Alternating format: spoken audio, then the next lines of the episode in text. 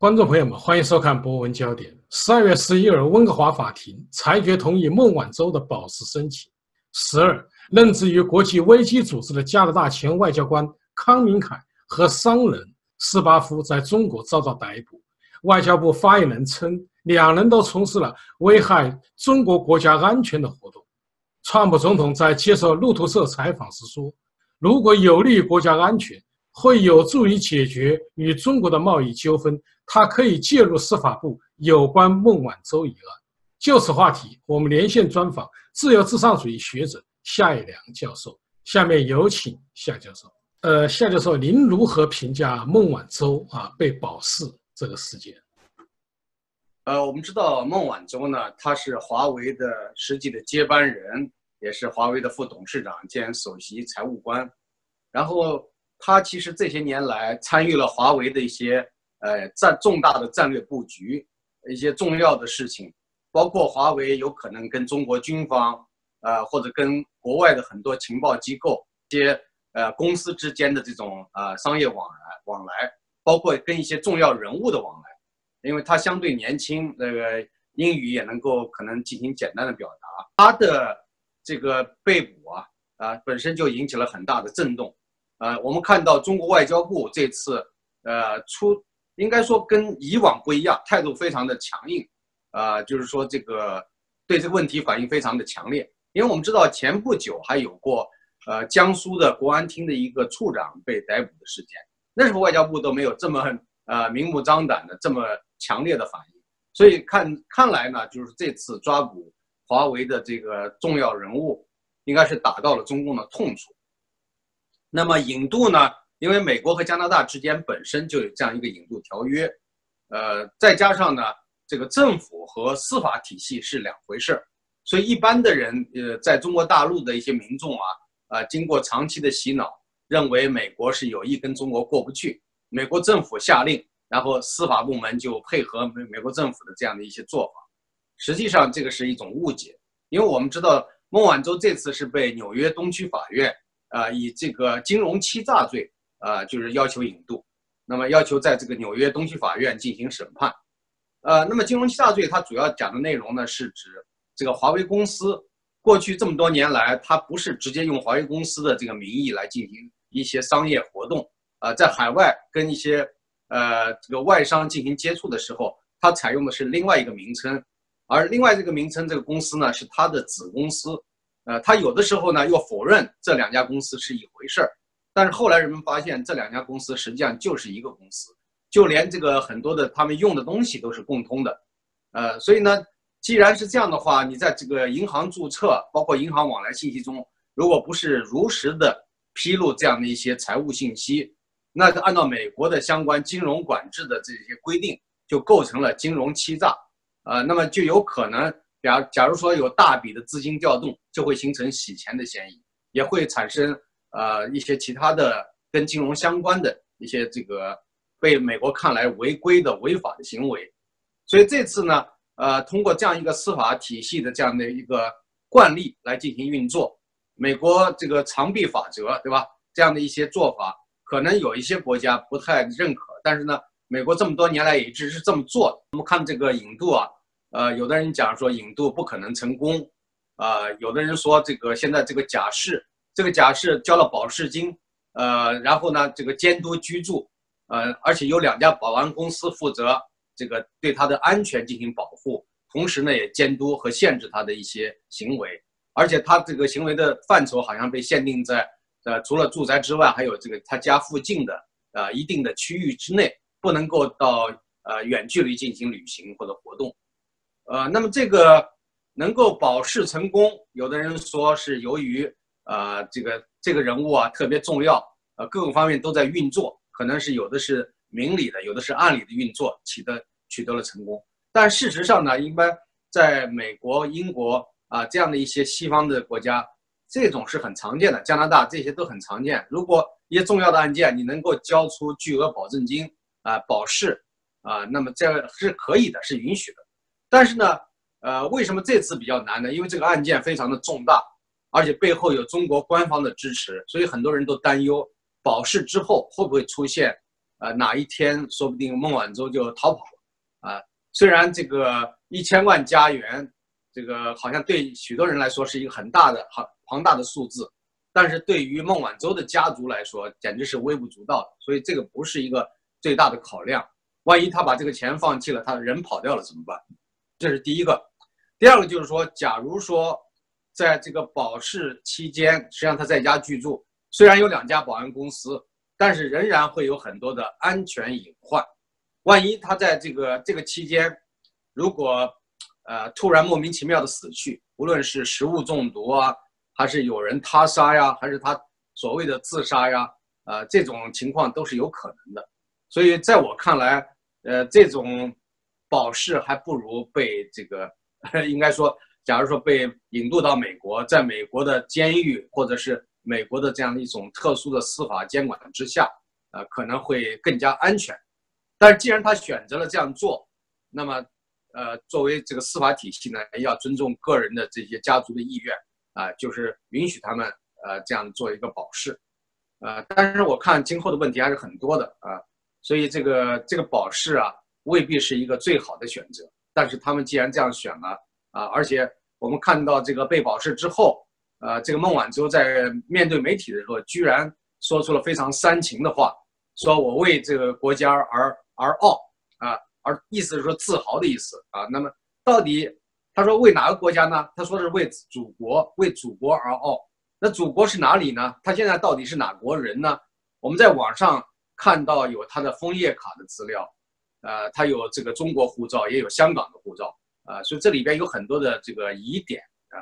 呃，包括大家说他有七本护照，到底是怎么回事？后来有人说是过期的了，那有一些同时都是有效的了。呃，包括香港特首都加以去解释，这更加反映了他这样一种一种不同寻常啊身份，呃，肯定不是一般的人，是吧？你看看这次他刚刚被保释，呃，加拿大多伦多啊，不是多伦多，温哥华的这个总领事就专门去到他家去拜访，啊，这种特殊的关照和礼遇啊，带有强烈的官方色彩，给人感觉这个。华为公司它本身就不是一个普通的民营企业，你想一下，如果一个民营企业的呃家里边的这个重要的人物被抓，会有这样的一种政治待遇吗？呃，显然不是。所以一方面有很多人在为华为辩解，说他说来说去就是一家高科技民营企业，呃，但是呢，仍然没有办法掩盖这么多年来大家的一种这个确认，就是华为有着强烈的这个官方和军方的背景。呃，那个一旦出了问题，你看看上至国家领导人，下至各个方面的这个部门的负责人，都会表现得非常的积极的为他出力，甚至还有他的所谓同事邻居愿意为他做保释方面的担保和呃这个分担一部分的保释金，甚至用自己的愿意用自己的一部分房产来抵押，啊，这个是非同寻常的。假如说是一个普通的人出了这样的事儿。那些人会这样的进行这个担保和分担吗？啊，我想显然不是。这里边有很多的利益考量，也有很多可能是跟啊政治利益和所谓的呃中国的国家利益联系在一起的。呃，夏教授，在孟晚舟在加拿大被捕以后啊，也出现了一些比较啊蹊跷的事，也就是中国政府啊抓了两名加拿大人，一个是康明凯，一个斯巴夫。认为他们从事了危害中国国家安全的行为。对这一事件，您的看法是什么？首先，抓加拿大前外交官，这是一种明显的向加拿大政府呃表示出一种信号，一种强烈的信号，就是你如果抓我的人，我就抓你的人，是一种明显的报复行为。但是呢，这个报复没有报复到点子上，呃，加拿大政府也很无奈，包括加拿大的外交部长。啊，他他们都是想释放一个信号，就是加拿大政府并没有有意要跟中国作对，而且加拿大政府多年来跟中国保持了非常良好的关系，而且现在还是希望能够继续的保持和发展这种良好的关系，甚至有些人会谴责加拿大有点过于媚中媚共，啊，这个在很多方面有这样的一些迹象，但是仍然这种解释啊不会打消中国的这样的一种。呃，充满敌意的这种怨恨，因为他们认为一个国家，呃，什么机构，不管你是什么体系、什么机构，都应该是被权力所掌控的。你加拿大的这些政治人物，当然有权利去干预或者是掌控这些机构，但是他就不了解在这个司法独立，在一个三权分立的国家啊，具体是怎么运作的啊？他们总是一遇到这样的情况就泄愤啊，进行这个很明显的报复，啊，让人啼笑皆非。比如说这个二零一零年在诺贝尔和平奖被颁给刘晓波之后啊，这个中国政府居然做出了一个决定，禁止从挪威进口三文鱼。大家知道挪威的三文鱼质量非常的好，呃，但是挪威的政府感到非常的呃这个冤屈，就是说没有办法，他们一再声明说这个诺奖委员会是一个独立运行的机构，挪威政府是没有办法左右诺奖和平委员会啊，就是这个具体的颁那个和平奖诺贝诺贝尔和平奖的那个呃决策行为，这个是政府无法干预的，所以就算惩罚了挪威政府，惩罚了挪威的商人。仍然不能够解决根本的问题，但中国政府不是，呃，他管他不管你是什么是非曲直，他做这样的事情就是给世界看一看，说你们不能小看中国，我们谁要敢惹了我，我们就要报复啊！不管报复的是不是合理，是不是呃针对相关的对象，他就是要这么做，就是非常的任性，啊，那么这次呢也是相同的情况，然后后来又逮捕了一名加拿大的这个倒不是外交官了，对吧？Spaffer，呃，Spaffer 这个人呢，他是，呃，好像是跟朝鲜还有密切的往来。据说他见过，可能还不止一次见过金正恩，有一些私人的交往。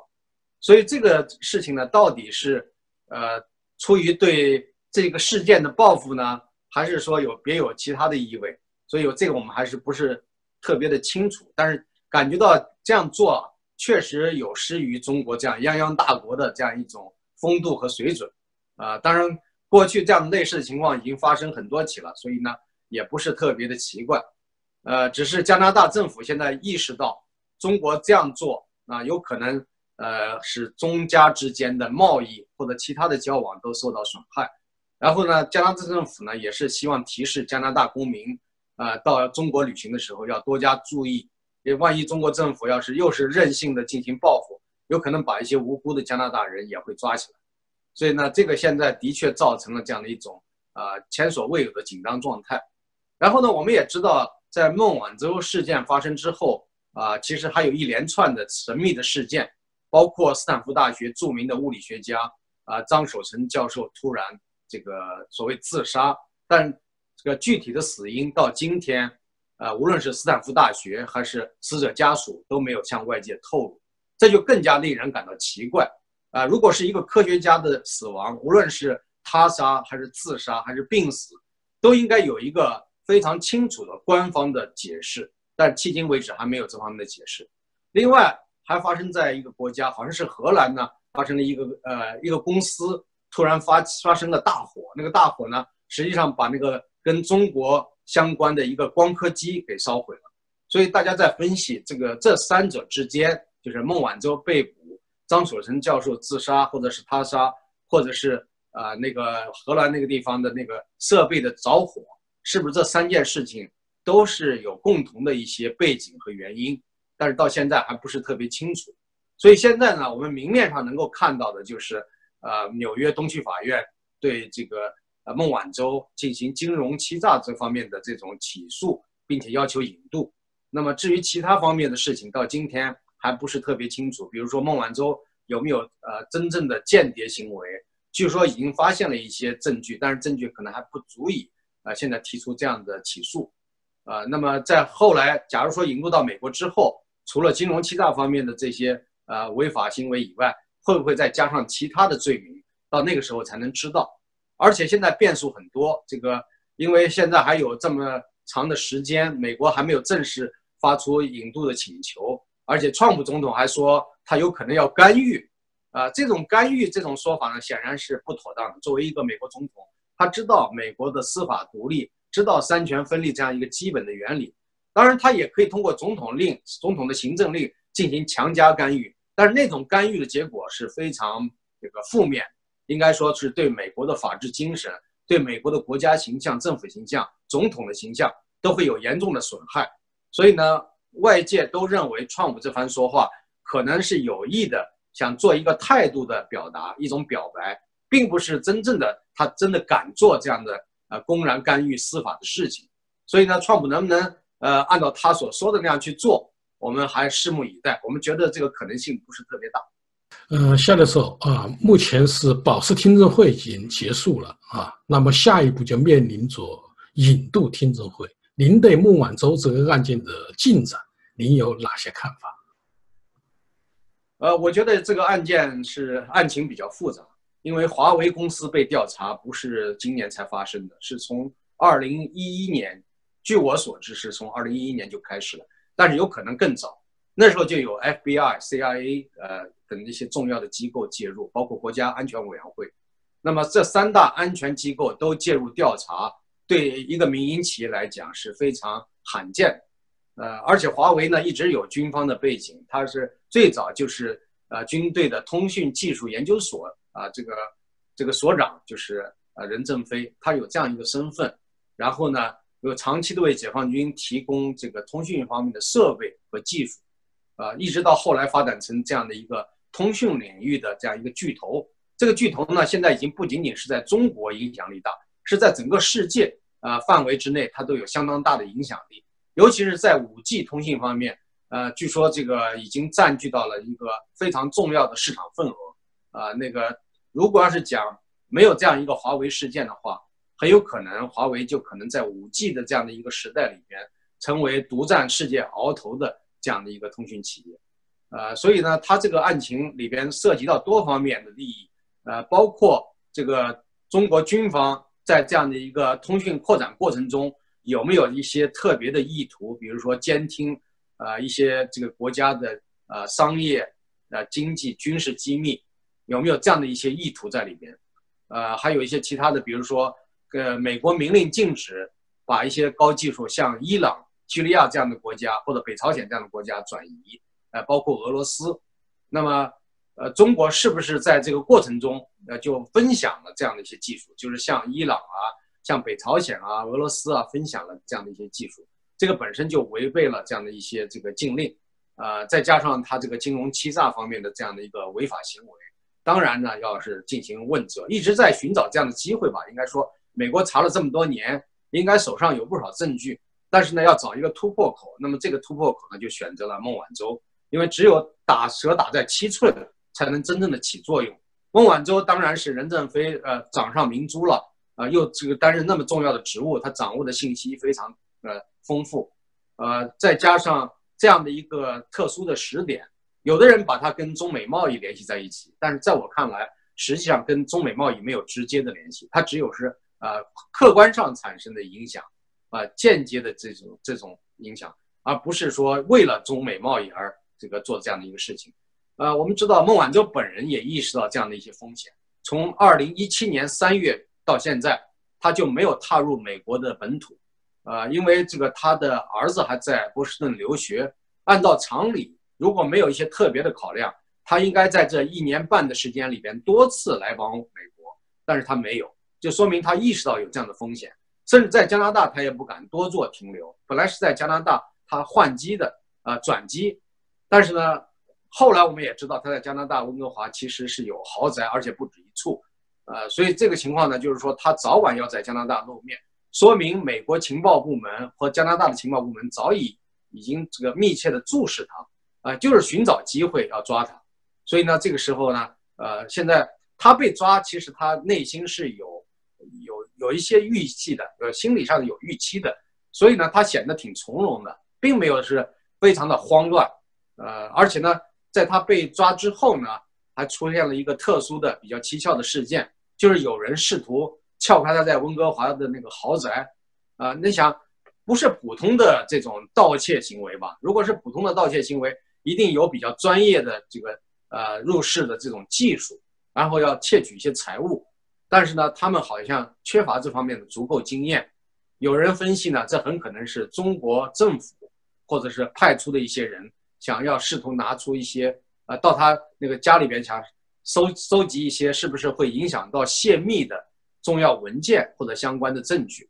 啊，这个猜测我相信是有相当大的道理，因为到目前为止并没有发现，呃，有其他的呃，你说如果是小偷的话，怎么可能这么巧在这样一个特殊的时点突然光临他那个豪宅？啊，所以我觉得这个现在这种分析啊，我还是比较倾向于相信是跟中共的官方一些安排有关系。呃，所以这个呃，你看这个案情这么复杂，呃，引渡呢，我觉得如果美国政府不进行干预，然后按照司法正常的程序，虽然可能花费的时间要长一点，但是引渡本身是应该没有技术上的障碍。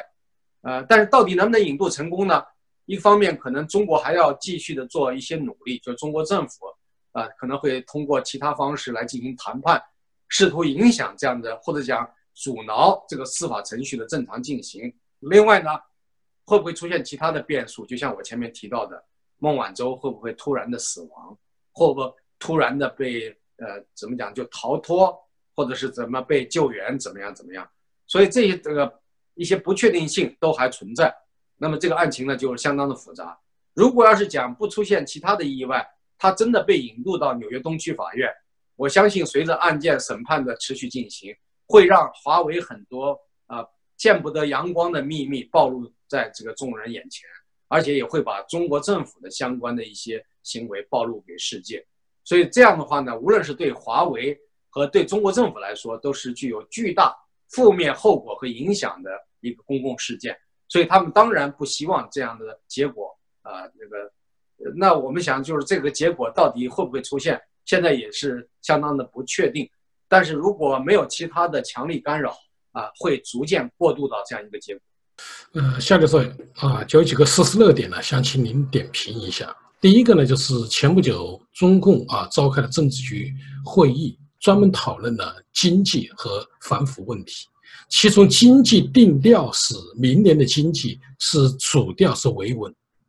那么啊，您对明年的中国经济有哪些看法呢？我们知道今年呢，就是二零一八年的这个经济增长率呢是明显的就是疲软，啊，那对明年的预期很多。国际金融机构啊，投资银行，还有一些经济学家的预计，中国经济可能会掉到啊百分之六以下，就是经济增长率会掉到百分之六以下。啊，中国这些年来都是靠高经济增长来带动经济发展，当这个经济增长率每下降一个百分点的时候，就会对中国产生相当大的负面连锁反应。比如说从就业系数弹性来讲的话，过去呢是。每增加一个百分点，就会带动四百万啊到五百万人就业。那么反过来，那么假如说下降一个百分点，就有可能造成四五百万人的失业啊。那么这个只是一个比较直接的就业弹性系数的分析，还有一些相关的因素，比如说当中国不能再持续的保持强劲的出口的时候，所以出口行业它会产生一连锁呃连锁性的反应。所以不光是一个产业受到影响，可能多个产业都会受到连带的影响。那么这样的话会造成大批的人失业，同时有些行业会萎缩。啊，那么中美贸易战到底会不会非常这个激烈的持续下去？呃，有人说是三个月之后见分晓，其实用不着三个月啊，实际上真正也就是两个月啊，到这个三月底啊，不是三月初的时候，也就是三月一号。那个时候就应该看出了一个大的趋势，所以呢，我们现在看明年的中国经济呢，这个应该说是呃，这个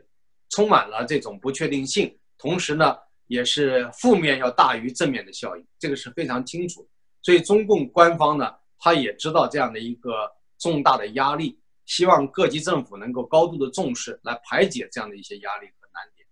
然后我们看到了这个中国的股市。最近有一些反弹，有的人说这说明啊，这个习近平跟川普会谈之后，大家感觉中国赢了，所以呢恢复了一部分信心。但是这个我我觉得这种说法呢很牵强，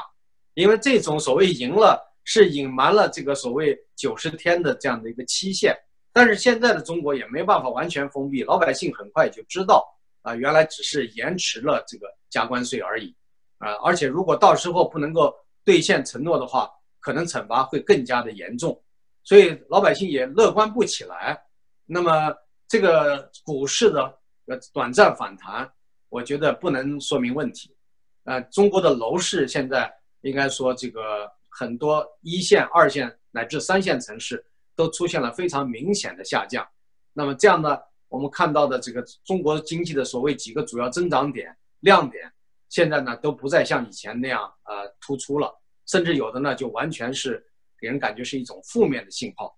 啊，那在这种情况下，呃，中共现在召开这样的会议，呃，就是一再的要，就实际上就是提出了警示，同时对下面也是呃施加了更大的压力。那么现在做地方长官不好做。现在我发现最近有些省市。又在进行调整。你比如说广东省，这个省里面的领导，今天和昨天的信息都看到啊，有些领导这个职务的变换，那就说明了一些重要的经济省份，它的领导结构也在发生变化，可能要适应当前的形势的需要啊，而且更加紧密的要控制在习近平的权力范围之内啊。广东省是经济大省，又是出口大省，这个时候进行这样的调整，我相信是跟这个大的局势。是有着内在的关联性。呃，下面说，今年呢是世界人权宣言发表七十周年，和零八宪章发表十周年。对这一个事件，您的看法是什么？我们知道，这个呃人权宪章啊，这个还有中国加入这个人权公约，已经是很多年的事情。但是在中国，迄今为止，中国的人权状况极其的恶劣，呃，而且是习近平上台几年来。一年比一年恶劣，这个对维吾尔族群的这种疯狂的啊镇压和这种迫害，啊，造成上百万呃维吾尔族人被集中到类似于集中营的那样的一些特殊地方。当然，中共官方否认说这个只是集中学习，呃，但是天下呃所有的这个聪明人、明白人一看就知道，根本就不是什么集中的学习。什么时候啊，中国政府会那么关关乎？啊，或者讲那么关心啊少数民族的这个学习问题，啊，另外呢，在西藏啊不断的出现自焚的情况，啊，对藏族人的打压，对那个喇嘛寺的打压也是非常的这个空前，呃，这种恶劣。在这种情况下呢，美国国务院呢也公布了一些相关的一些这个政策，啊，以后那些那个对这些少数族裔啊少数民族地区进行迫害的官员及其他们的家属。他们可能会被禁止进入到美国境内，啊，包括他们在中国境内的那啊，在美国境内的那些资产，有可能会遭到冻结。所以这样的话，都是一种这个惩戒式的措施。这种制裁和惩戒的措施，我相信今后今后呢会进一步的扩大，会这个面可能会更广。因为现在所掌握的资料信息有限，所以对那些为非作歹的那些中共的官员们，他们从。长远来看，他们一定要付出代价，所以呢，这也对这些这个助纣为虐的人呢做出一种警示。呃，那么我们看到了这个在很多地方，呃，这个汉族啊，啊，尤其是最近发生的一些这个情况，无论是对异议人士、维权群体，还是对基督教的群体，都进行了这个打压和迫害。那么零八宪章呢，当时我们是仿照呃捷克的七七宪章，就是。哈维尔他们组织的那个七七宪章，然后想这个把一些这个普世价值的理念和我们中国人最起码的最基本的诉求啊展示出来，而且呢用的是非常平和的语言，没有激烈的，没有说要推翻中共啊，没有说要跟他进行敌对的这样的行为，而是是一种非常的带有协商这种口吻的这种提法。那么零八宪章呢，它的酝酿过程是很漫长的。我记得在二零零四年的时候，张祖化呢就拿了一些打印出来的文本，那个文本呢大概呃字数在三四万字，是一个小册子。他当时给我们赠送的时候，呃，那个标题并不是零八宪章，那时候还没有这个提法，主要是中国政治体制改革方面的研究。那我当时呢对这种东西，我个人啊有一种不以为然的这种态度，因为我知道中国已经没有什么政治体制改革可言。啊，说是政治体制改革，其实都是一种自欺欺人的说法。是有一些改良派希望推进，中国官方加以敷衍，绝对不可能搞什么政治体制改革。所以当时呢，我的态度比较冷漠啊。我跟张祖化说，我说这种呃这个政治体制改革是没有出路的啊，这个想法是只是一厢情愿而已。但是呢，张祖化不灰心，他后来呢，呃，又跟很多人进行切磋商量，然后呢，又提出了新的这种思路。一直到这个呃二零一零年啊不二零零八年，二零零八年的时候呢，这个他讨论那个时候讨论稿一开始呢有一万多字，呃一万多字呢拿给大家去商量的时候，很多人都不赞同，觉得说这个是有些理念是不能够这个认可，啊有那最后呢就往下削减，一直削减到四千八百多字啊，也就是说这个时候大家觉得差不多了啊，是一个浓缩版。就是大部分人能够认同接受了，啊，即使这样的话，还是有一些人没有签字，比如说秦晖没有签，啊，比如说人民大学的周孝正没有签，还有很多人都没有签，啊，在签字的这个签名的这三百零三人里边，有公共知识分子，有律师、维权人士，呃，也有体制内的一些改良派，呃，还有海外的一些啊这个人士，但主要是更多的是国内的啊，还有一些是普通的这个老百姓。但是呢，他们觉得这个自己啊，就是说有着强烈的这种政治诉求，有这种普世价值的认同，所以这三百零三人签了以后呢，的确是一个非常大的反响啊。那中共官方首先逮捕了刘晓波和张祖化，但是呢，隔了一天就把张祖化放出来了，然后呢，刘晓波承担全部的责任，因为刘晓波已经是三进宫了，是吧？这个刘晓波自己个人也愿意承担这样的一个政治责任。他觉得他要作为一个这种担当者，所以呢，事实上，呃，刘晓波死在狱中，也就是为大家做出了这样的一个牺牲。他是一个寻道者，是一个了不起的先行者，啊，所以我们现在还在怀念刘晓波。啊，这个零八宪章呢，它是中国公共知识分子的一种这个最后的一次呼喊，啊，这种呼喊呢，被有些人讥讽为新的公车上书，就类似于一百多年前。康有为、梁启超的他们的所作所为是跟皇帝进行商议，啊，但如果要讲连这种和平的商议都不被容许，啊，那么都被这样的严厉的打压的话，那还有什么人可以跟跟中共去进行商谈呢？那只能就是进行这个刀对刀、枪对枪的呃武装革命的这种暴力的这个流血牺牲了，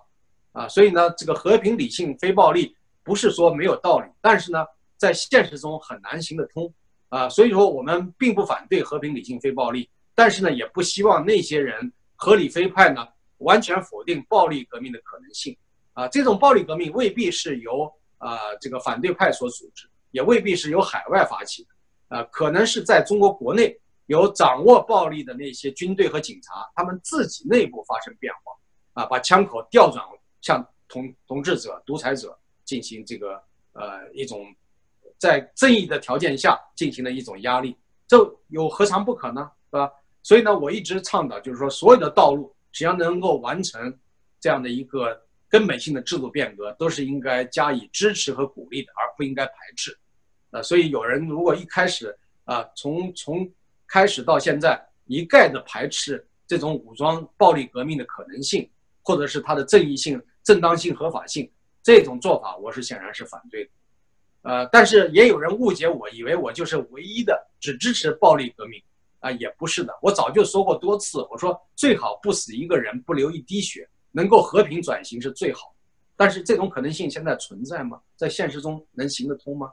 啊，所以这个零八宪章呢，它的意义非常的重大啊，可以我刚才说了，是中国公共知识分子或者讲中国呃这个具有代表性的一批人啊，具有正义感、普世价值的人，他们向。统治者发出的最后一次和平的呼声，一种呃这种呼吁，希望中国中共这些统治者能够放弃这种暴力对待各个族群的做法，能够真正的走向文明，走向这个正义，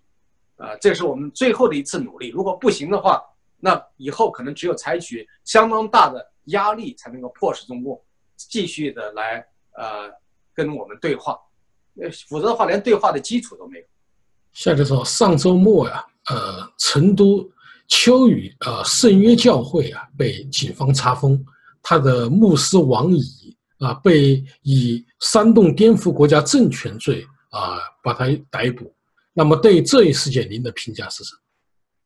对我注意到网上这样的一些消息，王姨呢我没有见过面，但是我们彼此都知道啊，过去有一些朋友啊都是共同的朋友，相互往来。包括有一次他到美国加州啊去这个呃参加一些教会的活动，呃当时我住的那个房子租住的房子的房东恰好也参加了那个会，他也提到了说这个呃，说我在他家住。然后王姨听说之后，王姨说我知道夏教授。然后呢，他就专门把自己的一本书签上名啊，送给我，请那位呃朋友带带给我。所以我也很感动，因为我跟他也从来没有见过面啊。然后他把他的著作这个赠送给我，上面签了名。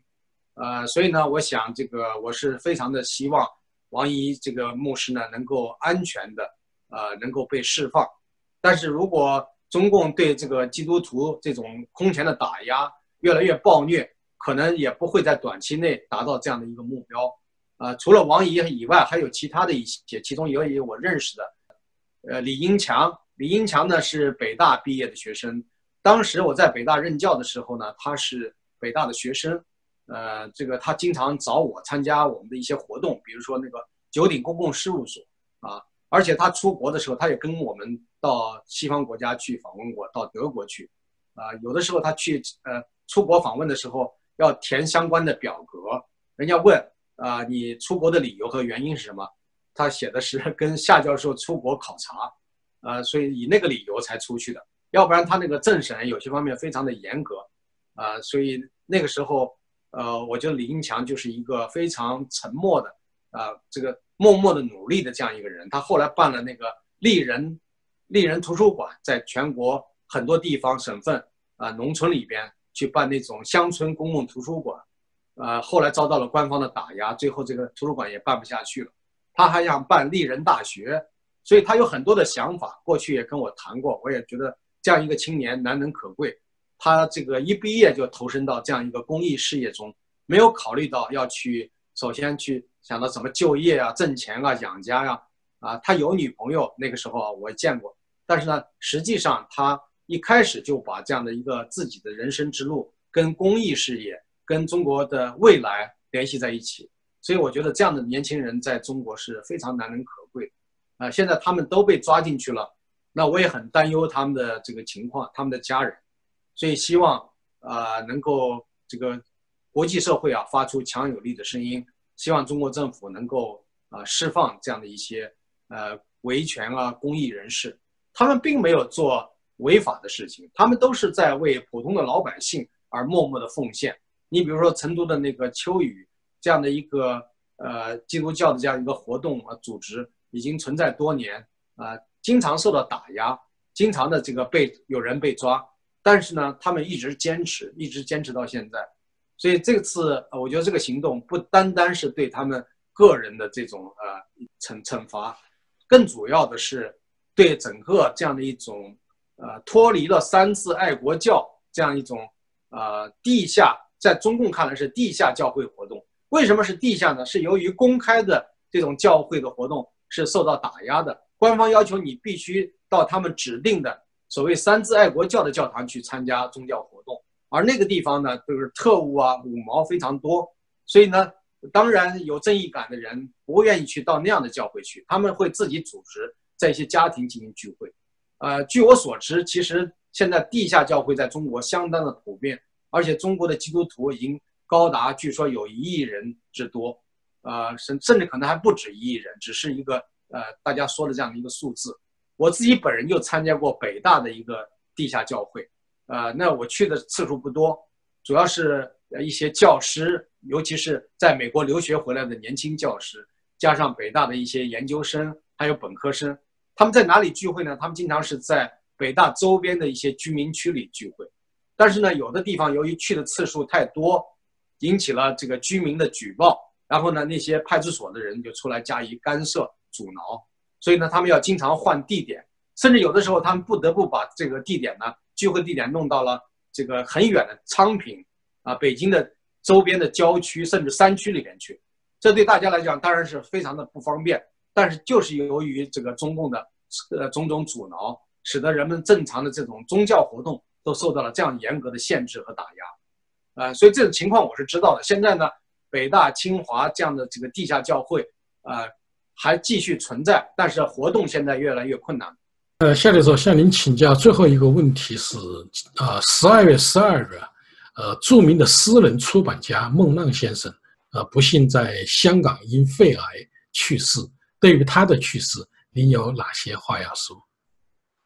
呃，孟浪呢是这个很早就从事新诗歌的活动，而且在国内是也出代出道比较早吧，八十年代初他就非常积极的参与一些这个诗歌活动，而且他当时呢到处旅行，结交了很多的诗人，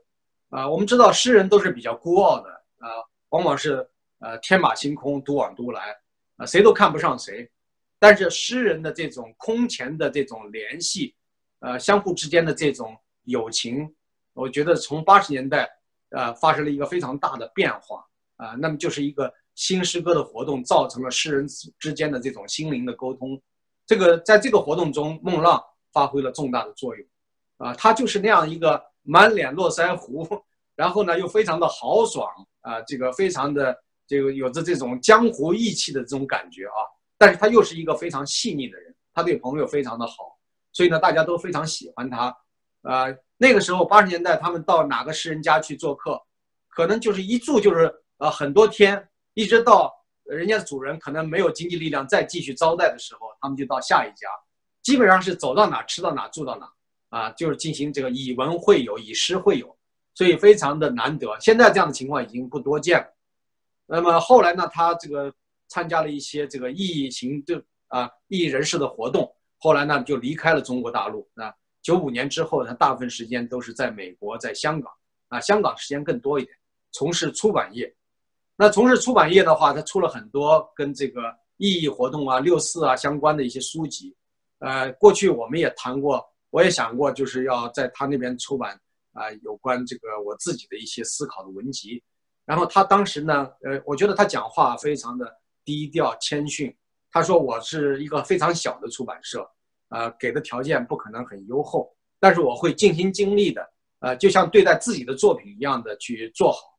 这个我觉得他的态度非常的诚恳，我也非常的感动。我觉得孟浪做事情非常的认真，他已经出了很多的好书，呃，另外呢，他其实对我个人还有一定的帮助，啊，就是当时我被北大这个这个除名之后。”呃，紧接着就是我的一些朋友在想替我想办法，啊，六四学生领袖之一的封中德，专门就呃给孟浪打电话，谈到我的情况，希望孟浪能够想想办法。而孟浪过去有很多的这个人脉基础，他找到了一个朋友在哈佛大学，那个哈佛大学的人在找其他的人，最后呢促成哈佛大学给我提出了呃提供一年研究经费，让我到哈佛大学做访问学者的这样一个项目，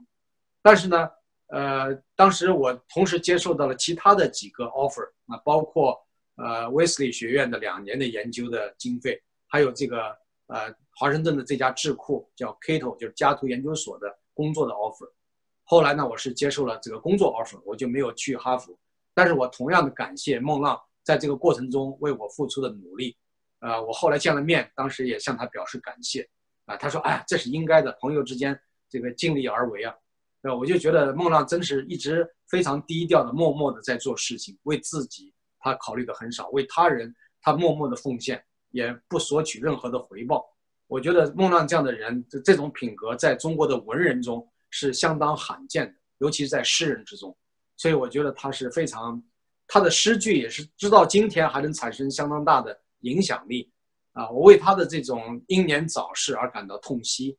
而且我记得上一周我在你在纽约我们见面的时候，我们还讨论到孟浪这个病情。当时你对我讲说孟浪可能已经很危险，很危险了。但是我总是不愿意相信，为什么呢？因为我见到的孟浪还是那样的精神，那样的这种爽朗而笑。呃，我就难以很难以想象，嗯，把他和一个新疆呃这个病危的这样一个人联系到一起，所以我不愿意接受这样一个现实。我记得当时我还跟你说，我说我觉得他不会那么快离开我，但是现实就是这么残酷，就是确实我我很难过。那这个我希望我们这个所有的同道们，就是呃有的普世价值、争取现代民主法治的这些同道们，能够善待自己，能够尽量的让自己的生命能够延长。但是呢，我们从另一方面来讲的话，呃，有的时候人有天命，再加上。啊，诗人他有诗的世界，灵魂的世界。我相信孟浪这次远行，他去天国，他去和他所喜爱的很多的呃诗人先驱们去会会合，去跟他们进行精神上的交流。